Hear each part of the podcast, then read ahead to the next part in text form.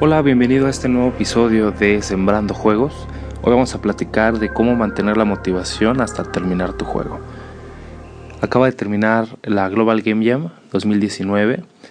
No pude participar como yo quisiera, estuve algunas horas, hice un micro jam de cuatro horas quizás desarrollando un engine muy sencillo de, de generación procedural, nada, nada impresionante sinceramente pero me ha tocado ir a otros eventos, a otros jams o incluso eventos más relacionados con emprendimiento como Startup Weekend o Lean Startup Machine, entre otros.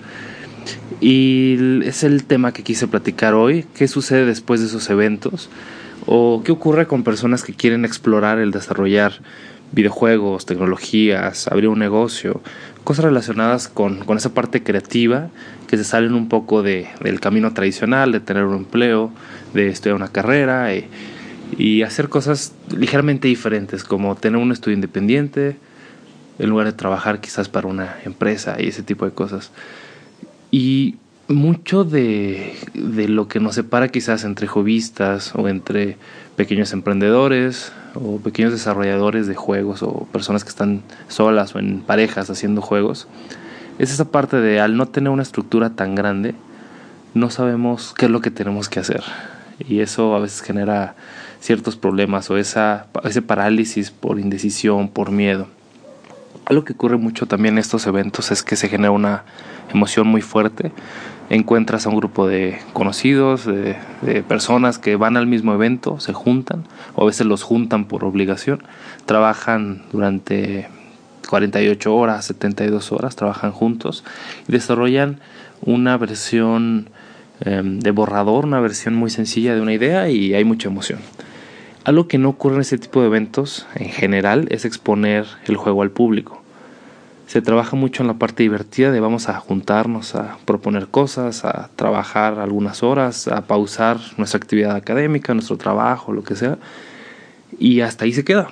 Varios amigos lo llaman como casarse en Las Vegas. Generas una emoción corta, muy, muy entretenida.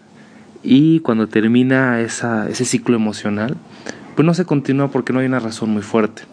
O también posiblemente te suceda algo como a mí. Te lo comparto en, en que yo estoy, por ejemplo, empezando a tomar junto con mi esposa clases de idiomas. Quiero profundizar en mi nivel de inglés. Ya lo he platicado en otros episodios que, que no es tan bueno como, como yo quisiera. Y también estamos empezando clases de francés. Me tocó en la preparatoria tomar un, poco de clases y entender lo básico, pero no estamos en el nivel que podemos tener una conversación o desarrollarlo. Y también estoy practicando unos nuevos frameworks, estoy tomando algunos cursos en algunas plataformas y me ocurre algo muy particular, muy, muy curioso que probablemente a ti también te ocurra. Me despierto muy temprano en el día, arranco ofreciendo mis clases en la universidad y luego me paso a trabajar 6 a 8 horas en, el estudio de videojuegos, no haciendo videojuegos, principalmente en la parte de coordinación, estrategia, etc. Y llego a mi casa y quiero hacer videojuegos, quiero practicar idiomas, quiero continuar aprendiendo el framework de moda, por ejemplo React, en este caso React Native. Y quizás te pase a ti también, llego bastante cansado, bastante fastidiado y lo que hago es dormirme o ver la televisión o ponerme a cocinar, limpiar la casa, cualquier otra actividad que no tenga relación con tomar cursos o con desarrollar tecnología. Posiblemente es algo que te ocurra mucho, que te ocurra frecuentemente a ti también. Y lo que quiero platicar contigo hoy son algunas herramientas para cambiarlo. Hay un libro que me gusta muchísimo que es Cambia el Switch. Está en, inglés y en español. En español cambia el Switch. En, inglés tiene otro nombre ligeramente diferente, pero lo puedes buscar. Te recomiendo mucho que, que es una idea porque habla de tres conceptos claves para que no nos ocurra eso de casarnos en Las Vegas, empezar una idea de un juego durante un fin de semana, dedicarle 5 o 6 horas y no volverlo a tocar en semanas ocurre mucho, principalmente a los programadores. Creo que a los artistas también les ocurre, aunque a un nivel ligeramente diferente, de una forma distinta, de que empiezas a hacer muchas cosas, te emocionas por el aprendizaje, por la parte atractiva del desarrollo y cuando llegas cierto, a cierta meseta emocional, o sea, ya no hay más emoción en descubrir el, el framework en el cual estás trabajando, resolver el reto de programación y ya tienes que darle mantenimiento a un juego, tienes que crear más niveles cuando ya creaste el primero. Es como le damos la vuelta a ese fenómeno, que a mí me ocurre mucho, te lo comparto, y veo que a muchos amigos también les ocurre o personas que se acercan a trabajar con nosotros, o personas de las comunidades de desarrollo. Y es una realidad y lo considero yo como un mal de, de las personas que se quieren dedicar a los juegos, que es no terminar un juego, no publicarlo, hacer uno solo, lo que le llaman por ejemplo la música el One Hit Wonder, generas un juego suficientemente bueno y no te vuelves a dedicar a esto en muchos años. Hay muchas perspectivas sobre ello, lo hemos platicado anteriormente. Si tú lo quieres hacer por un hobby, te emociona y, mientras te genere esa emoción lo vas a seguir haciendo o lo haces por, por gusto, por, por hobby sería ese, o lo haces por, por una obligación, digamos, económica, que ya tienes un estudio con cierta cantidad de personas y el juego tiene que ser exitoso. Ese es un debate que ya, ya lo hemos platicado, igual lo podemos profundizar después. Pero una vez que decides cuál es tu perspectiva sobre esto y cómo lo vas a afrontar, hay que tomar ciertas decisiones y cambios en, en, tu vida. Yo lo he tenido que hacer. En este libro que te menciono, Cambié el Switch, menciona los tres elementos clave que intento aplicarlo a todos lados, en mi familia, en la empresa, con los alumnos. Y habla principalmente de trabajar con la parte consciente, con la parte inconsciente y con la metodología o elementos. El primero es el subconsciente, que trata de la parte emocional. Cuando tú inicias eh, desarrollando un juego en un jam o un fin de semana te pones a programar o empiezas a generar algunos sketches, hay una parte emocional muy muy fuerte y lo menciona el libro como un elefante. Es un animal muy muy potente. Cuando estás emocionado, cuando tienes la idea clavada, pausas todo lo que tienes que hacer, te desvelas si es necesario y te pones a, a programar te pones a crear ese componente artístico que, que tú quieres. Sin embargo, es muy fácil de que se distraiga el elefante. Viene cualquier, cualquier obligación o ver la serie de moda o algo y pausa su camino y se empieza a distraer. Y toda esa emoción que fue de poco tiempo, de pronto pasa de lado y ya no continúas haciendo el, proyecto. Por eso menciona también que hay una parte consciente que es el jinete. El jinete no tiene la fuerza del elefante. Si intenta jalar todo el proyecto y cada una de las actividades, no lo va a poder hacer. Y también se representa como la parte de la información, la parte de las decisiones. Por ejemplo, yo no fumo, pero he visto que en las cajetillas de cigarros vienen imágenes muy fuertes de personas que han tomado, que han, que han fumado por muchos años y se ve, por ejemplo, con la garganta dañada, los pulmones negros. Por decirte algo, no crítico si fumas o no, simplemente lo utilizo como un ejemplo muy visible.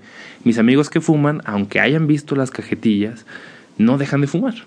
El tener puramente la información no es suficiente para tomar un cambio, para realizar un cambio en tu forma de trabajar o de vivir. Viene la parte del elefante. ¿Cómo con esa información vamos guiando al elefante poco a poco? En el caso de la de, fumar, hay muchas metodologías. He visto con algunos amigos que incluso tienen empresas que se dedican a hacer aplicaciones para dejar de fumar, por ponerte un ejemplo. Yo nunca he tenido ese caso, no te puedo decir de, primera mano, pero lo que he visto es de que van poco a poco cambiando la, la forma en que trabaja ese elefante, esa parte muy emocional, que puede ser algo tan sencillo como si fumo 10 cigarros al día, hoy empiezo fumando 9 y vas haciendo cambios graduales hasta llegar a la meta que tú, que tú visualizas, complementado con información. Si tú simplemente un día dices, voy a dejar de fumar y no cuentas el número de cigarros o no tienes esas imágenes como de respaldo de, lo que te puede pasar si continúas por el camino, pues va a haber, va a haber una desmotivación muy muy grande y en el sentido opuesto, si tu familia te está regañando que dejes de fumar, si te obligan en los restaurantes a que tienes que fumar afuera, no va a ser suficiente. Tiene que haber ese complemento entre, entre las dos. Y eso nos lleva al tercer paso, al tercer elemento de, de cambios que parecen imposibles, que es el lema del, del libro, que es el camino, el ambiente, las condiciones que hay alrededor de. Algo que he platicado con personas que fuman es que el hecho en México de haber cambiado algunas leyes y no poder fumar dentro de edificios y obligarte a fumar afuera, implícitamente o sin necesidad de obligarte, ha hecho que las personas que fuman tengan menos necesidad de hacerlo, se hayan visto obligadas a cambiar sus hábitos y por consecuencia fuman menos o incluso algunos han dejado de fumar. ¿Cómo aplicaremos estos tres elementos al desarrollo creativo, al desarrollo de juegos? Uno de ellos es la parte consciente, la parte que quizás a algunos les falta de organización, de escribir las actividades que tú quieres hacer, pero ponerlas como micro tareas. Una recomendación que, que te hago es utiliza esos microavances, nosotros le llamamos avances micrométricos. Hoy voy a agregar un botón en mi juego, si es necesario. Si tú hoy estás que no puedes ni siquiera poner un botón, un elemento gráfico, empieza siendo un elemento del juego al día. Me refiero a que este botón va a permitir que este contador se incremente. Algo tan sencillo como eso en algunas ocasiones parece imposible para algunas personas o en la parte artística. Hoy voy a contactar a un artista para que me genere cierto asset. O en la parte de marketing. Hoy voy a publicar en un grupo de muéstrame tu juego el avance que tenemos hoy, por ejemplo. O ya está el juego en, disponible en Steam, en consola o en móviles. Hoy voy a hacer un post a un periodista para que lo pueda ver, por ejemplo, y pueda hacer una reseña. Voy a hacer un post en mi blog y es un cambio que parece imposible para muchos. Disculpa si lo reitero, suena ridículo para algunas personas, pero en ocasiones se sufre de eso. Ni siquiera es posible en toda la semana avanzar una micra a tu juego. Y una vez que llegues a, ese nivel, hay que estar trabajando con la parte emocional que es ya me obligué, ya lo puse por escrito y puse una cantidad de cosas que tengo que hacer como impulso a, esas emociones y se puede hacer de algunas maneras muy distintas, depende de tu personalidad, de tu forma de ser. Una de ellas que a mí me funciona es compartirlo con amigos. Al estar desarrollando el juego y obligarme a decirle a mis amigos que lo vean, al tener su retroalimentación puede pasar que me desmotive, que me digan, oye, este juego no tiene pies y cabeza, no vale la pena que lo continúes desarrollando, pero también hay otras ocasiones que se menciona, sí, es bastante bueno, eh, vas por buen camino, te sugiero que agregues esto o aquello. En muchas ocasiones eso, eso a mí me ayuda, sobre todo en juegos pequeños. Ya cuando lo hacemos en la empresa es muy diferente estas recomendaciones. Hay calendarios muy estrictos de entrega, hay grupos de prueba que, que tenemos que cumplir. Sin embargo, te sugiero que, en cualquier tamaño de producción tú lo manejes de esa forma. Algo que me, se me dificulta mucho en la empresa es la parte emocional. La gente sabe lo que tiene que hacer, pero se desmotivan mucho en, cómo lo tienen que lograrlo. Y cuando son jovistas, generalmente la emoción es muy fuerte, pero la organización es, es pobre. Identifica cuál de las dos es la que más te está fallando en, en el juego que estás haciendo actualmente y realiza algunas acciones para, para cambiarlo. Y finalmente en la parte del camino, es la que yo más he tenido que trabajar, sobre todo en, los juegos personales que hago para el laboratorio. Y me sucede lo siguiente, que cuando me despierto, genero, voy a la universidad para, para dar las clases, pero solamente los lunes, martes y jueves.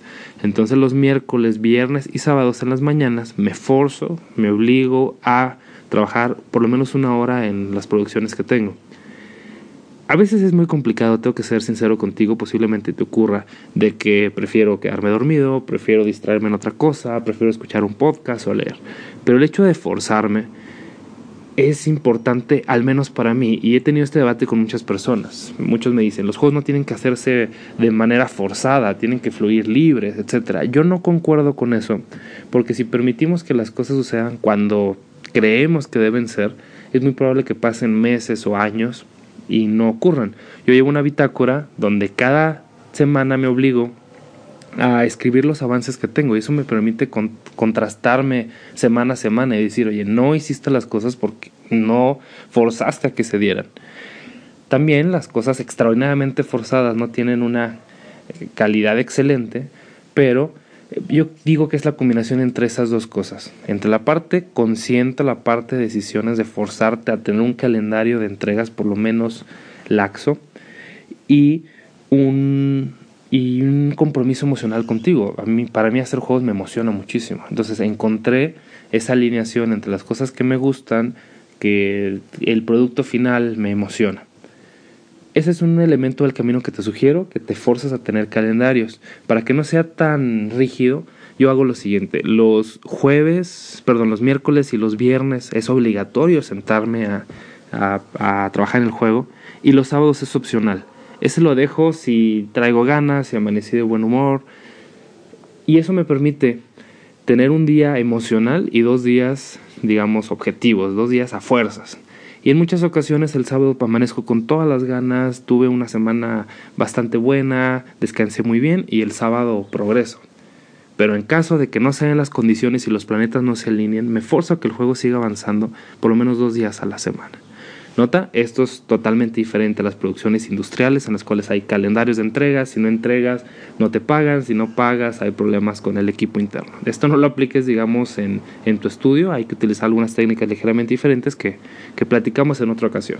Hablamos de cuando sales de un Startup Weekend, sales de un Jam y quieres continuar evaluando esta parte o actualmente trabajas como ingeniero en sistemas por las mañanas y quieres desarrollar tu parte artística, quieres aprender a tocar un instrumento algo crítico en, este proceso es permitirse fallar y permitirse equivocarse. Algo que me pasó recientemente cuando estaba practicando el, francés como nuevo idioma es que me frustraba mucho.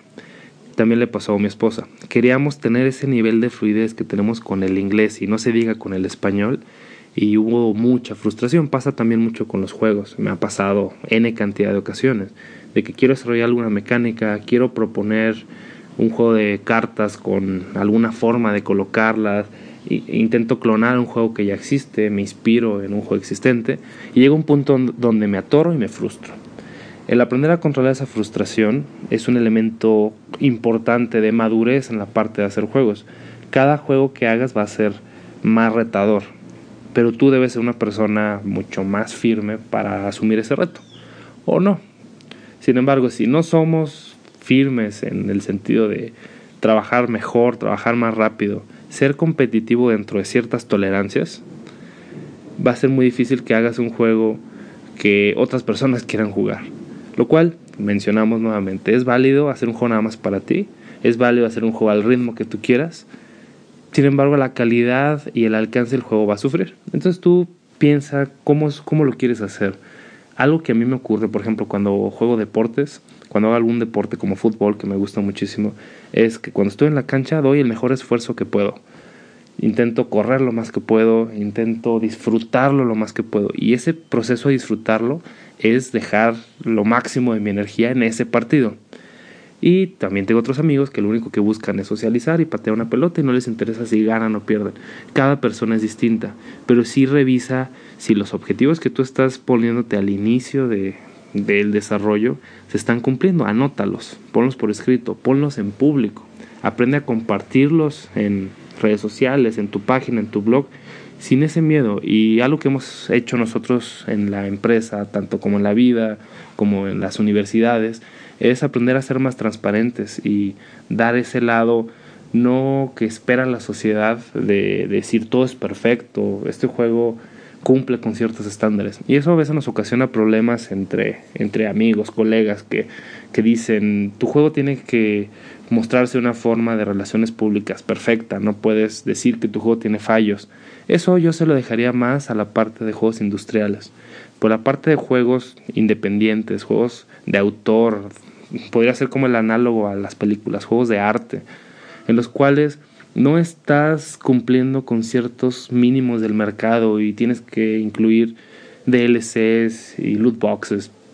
Se trata de transmitir una experiencia a otras personas que les haga sentir emociones. Y naturalmente esas emociones, lo hemos platicado, que se retribuyan como dinero o, o algo que te permita recuperar el costo de inversión del juego. Creo que todos los juegos, no importa si son de hobby o son profesionales, industriales, deben tener ese componente de retorno de la inversión, que sea al menos recuperar el tiempo que tú estuviste invirtiendo, poderte permitir hacer el siguiente juego.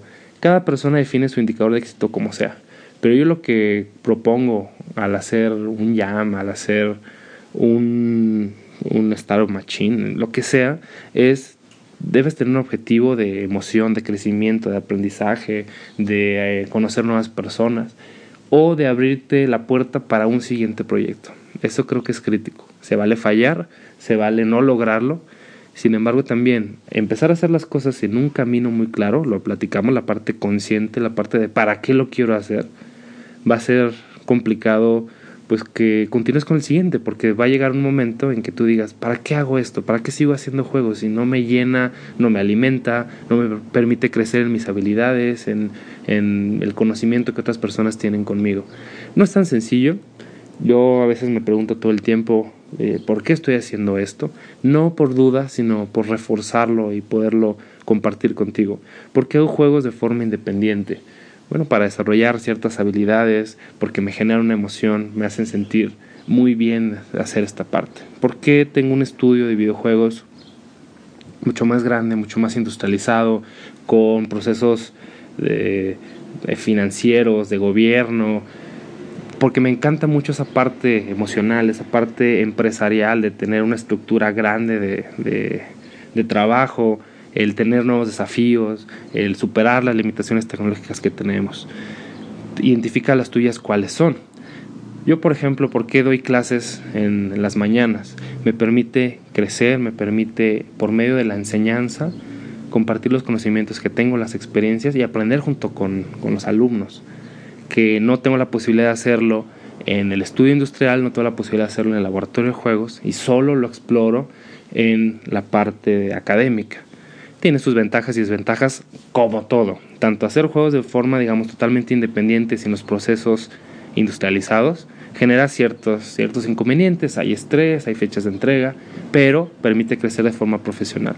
La parte del laboratorio me permite generar propuestas más arriesgadas, con más posibilidad de que fallen, sin influencia de los procesos, por ejemplo, de marketing, pero el riesgo es muy alto. Hay mucha posibilidad de que ese juego se termine y no genere ruido, no haga mayor impacto. Y la parte de la academia, pues también tiene ese riesgo de que llegue a muy poquitas personas, quizás impactas mucho a 5 o 10 personas, pero no puede escalar como sería en un proceso industrializado, que su principal medidor es el crecimiento y la expansión eh, y cosas por ahí algo crítico en este proceso, y, me gustaría cerrar con esa idea, es que es difícil en el medio creativo, en el medio empresarial y entre otras cosas de la vida, quiero creer, no tengo todas las profesiones, no soy abogado, no soy médico, pero de los amigos que veo, lo aprecio y lo pongo aquí sobre la mesa, es que es muy difícil tener un balance en todo. Es muy difícil que estés perfectamente bien con tu familia, perfectamente bien con tu trabajo, perfectamente bien con tus hobbies, con tus pasiones, con el deporte que practiques y es necesario desbalancearte un poco para concentrarte en aquella actividad que, que sientes que está haciendo falta. Por ejemplo, si en tu familia hay problemas, quizás valga la pena, y eso es una apreciación totalmente personal, la comparto contigo, quizás valga la pena pausar un poco el ritmo en el trabajo, hacer lo suficiente para que avance el trabajo, pausar momentáneamente los hobbies y concentrarte en atender aquel asunto familiar que, que puede provocar un problema más adelante. Yo lo he visto con mi familia, cuando enfermó mi esposa, pausé un poco el ritmo de trabajo para concentrarme en apoyar a, esa parte de mi, de mi familia que, considero crítica. Naturalmente sufrieron un poco los hobbies y la parte del trabajo, pero esa emoción de sentir que mi esposa esté bien me apoyó a, a sacar adelante eso de vez en cuando yo veo que los proyectos de hobby están sufriendo, no están avanzando, hablo con mi esposa y le digo, por los próximos dos semanas voy a concentrarme en esta actividad que tengo que hacer, quiero hacer y que descuidado. Y, aparte, y a veces en el trabajo hay picos donde hay mucho estrés, donde hay proyectos retrasados y tengo que hacer lo mismo. Hobby, voy a pausarte por un momento porque tengo que meter mucha energía en la parte de la empresa. Familia, mismo caso. Y hay un tercer, un cuarto elemento que no había visto contigo, que es la parte personal, que en ocasiones por atender otras actividades, atender a otras personas, atender a otros proyectos, te descuidas a ti mismo. Algo que en lo que estoy sufriendo mucho es con la parte del ejercicio. Ya me estoy poniendo panzón, ya estoy llegando a una edad donde es más difícil estar en forma, decirle que no a ciertos alimentos. Y a veces lo he tenido que hacer, un compromiso, y lo pongo contigo porque afecta a todas las demás actividades, es que voy a dejar de comer pan azucarado, o aquí en México le llamamos pan dulce, y ha sido retador para mí. Pero ¿cuál fue el camino que me puse? El camino que puse fue no volver a comprar pan dulce que no sea integral. Y puede sonar muy tonto quizás. Y puede sonar que no tiene nada que ver con desarrollar juegos o con ser un profesional. Pero me ha ayudado muchísimo. Porque las opciones de pan dulce en las tiendas son más limitadas. Supuestamente tienen menos azúcar. Y con que yo haya hecho el cambio de comer pan dulce de harina refinada a pan dulce de harina integral, mi salud va a mejorar poco a poco. También me he hecho el propósito de todos los días salir de la oficina y caminar un par de vueltas a las cuadras o, a los bloques de, casas alrededor del estudio. Me estaciono cada vez más lejos de mi trabajo para caminar lo más posible. Y son acciones muy pequeñas, pero que de otra forma hubieran sido muy imposibles para mí, o totalmente imposibles de, haber logrado. Corto las ideas del programa de hoy, que se extendió muchísimo más de lo normal, pero creo que se me juntaron muchas ideas que quería platicar contigo, muchas cosas que tenía con mucho interés de compartirte contigo. Te invito a que en cuanto cierres este programa, realices ese pensamiento de qué vas a cambiar pequeñito en, en tu vida. ¿Cuál es ese cambio que parece imposible? Dedicarle más minutos a mi juego, ponerme a aprender el framework o el motor de juegos que, que quiero, dedicarle una hora a la semana a algo ponlo por escrito, ponlo en grande y nos vemos en una semana más y vemos si se realizó ese cambio.